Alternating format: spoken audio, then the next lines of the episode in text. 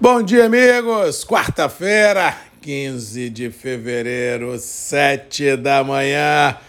Mais um programa Voz do Café começando, direto de Vitória, Espírito Santo, para todo o Brasil. Prazer estar aqui. Manhã aqui no estado de tempo aberto, temperaturas elevadas. Ontem foi mais um dia de forte calor aqui na Grande Vitória, mas vale observação na parte da tarde começou a ventar um, um pouco mais, não digo frio, né, mas um ar um pouco mais fresco no final do dia, indicando, quem sabe, uma leve mudança neste cenário climático aqui no Espírito Santo e alguns institutos de meteorologia dão como certa no sul do Espírito Santo a, a possibilidade de chuvas fortes dentro de um rabicho de uma frente fria que vai passar pelo Rio de Janeiro, podendo chegar aqui no sul do estado. Mas feliz ou infelizmente no norte do Espírito Santo e no sul da Bahia, regiões do Conilon, o clima está muito mais para carnaval do que para café, já que o sol impera, praias devem ficar muito cheias e a folia deve reinar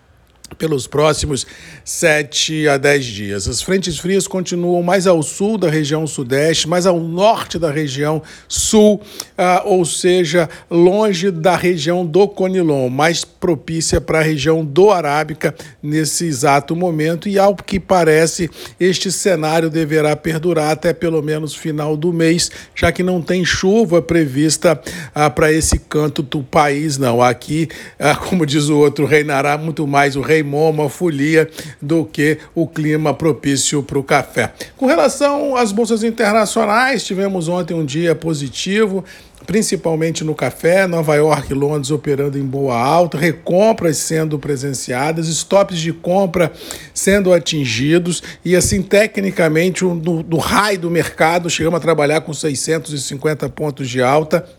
indicando aí, como já venho falando aqui há alguns dias, um certo desconforto por parte de alguns operadores internacionais nessa crença liderada por alguns de super safra, de estoques abundantes e sem estresse nenhum de abastecimento. E isso deixa aqueles operadores que não acreditam nessa verdade Uh, desconfortáveis e assim, além de não vender as suas posições, eles recompram posições pondo o café para dentro, especulando que um 23 e um 24, ao que parece, ainda deverão ser anos muito complicados no que se refere a produções e abastecimentos mundo afora, já que a imprevisibilidade climática na maior origem produtora de café do mundo, que é o Brasil, continua a assustar. E digas de passagem, esse clima adverso vem pegando também Colômbia Colômbia, América Central, os asiáticos, ou seja, nós temos um mar de perguntas climáticas e pouquíssimas respostas em todas as origens produtoras, o que,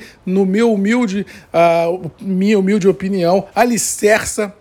a manutenção dos atuais patamares e com detalhe, mesmo com dólar flertando 5,20, como vem sendo a tônica aí dos últimos dias, ou seja, essa conjugação de bolsa e dólar, apesar de ainda não ter contaminado os preços internos do café, em função de feriados, em função de carnaval, em função de entre safra e de poucos embarques, uma hora vai contaminar e os preços devem ficar sustentados e com pegada compradora, ah, sem dar muito aviso prévio ou seja, a falta de liquidez nas praças reina tanto no Arábica quanto no Conilon, e isso deve dar o suporte que as cotações precisa para quem sabe em curto espaço de tempo, não digo alçar voos a céus mais altos, mas pelo menos inibir qualquer tipo de possibilidade de baixa nos preços do café, o que particularmente não acredito. Eu continuo a acreditar que o 23 ainda é, proporcionará aos envolvidos no dia a dia da nossa rotina cafeeira, grandes emoções mercadológicas. No resto das commodities agrícolas, o, o, clima continua positivo nas bolsas, tanto Chicago operando também alta nas commodities agrícolas, tanto, tanto soja quanto milho quanto o trigo, esse estresse muito grande entre Rússia e Ucrânia e agora entre Estados Unidos e China em função desses balões é, espiões né, que estão vagando pelos céus do planeta podem abrir uh, janelas de oportunidade para o agro brasileiro. Eu estava refletindo isso ontem à noite, porque assim o grande trade que existe entre Estados Unidos e China é, tem no seu alicerce a questão uh, do agro, ou seja, os Estados Unidos é um grande embarcador de soja, uh, de milho para a China e vice-versa. Ou seja, se houver um mal-estar muito grande, eu acho que abre uma janela de oportunidade para o Brasil ainda maior, vislumbrando novos contratos, novos parceiros internacionais para o nosso agro. Ou seja, esses conflitos globais têm servido para o Brasil como realmente é, janelas de oportunidade, seja na questão da Rússia e Ucrânia, já que por, por lá nós tivemos também um estresse nos seus granéis e fez com que soja e milho subisse e fez com que o Brasil tivesse uma política mais forte uh, de produção de trigo para ficar autossuficiente. E agora esse estresse entre China e, e, Estados Unidos pode abrir um mar de oportunidades para o nosso milho, para a nossa soja, para o nosso agro, que a China, em muitos uh, quesitos, se alimentava, entre aspas, do agro americano, pode virar suas baterias de fato e de direito para o Brasil. E aí nós vamos nadar de braçada, nós vamos produzir muito, vamos vender muito e vamos colocar muito dinheiro no bolso nesse agro brasileiro e fazer com que o agro ainda mais faça a sua parte, alimente a economia brasileira, gere emprego e renda e cidadania a todos vocês. Resumindo, esses conflitos internacionais, volto a repetir, Rússia e Ucrânia e agora Estados Unidos e China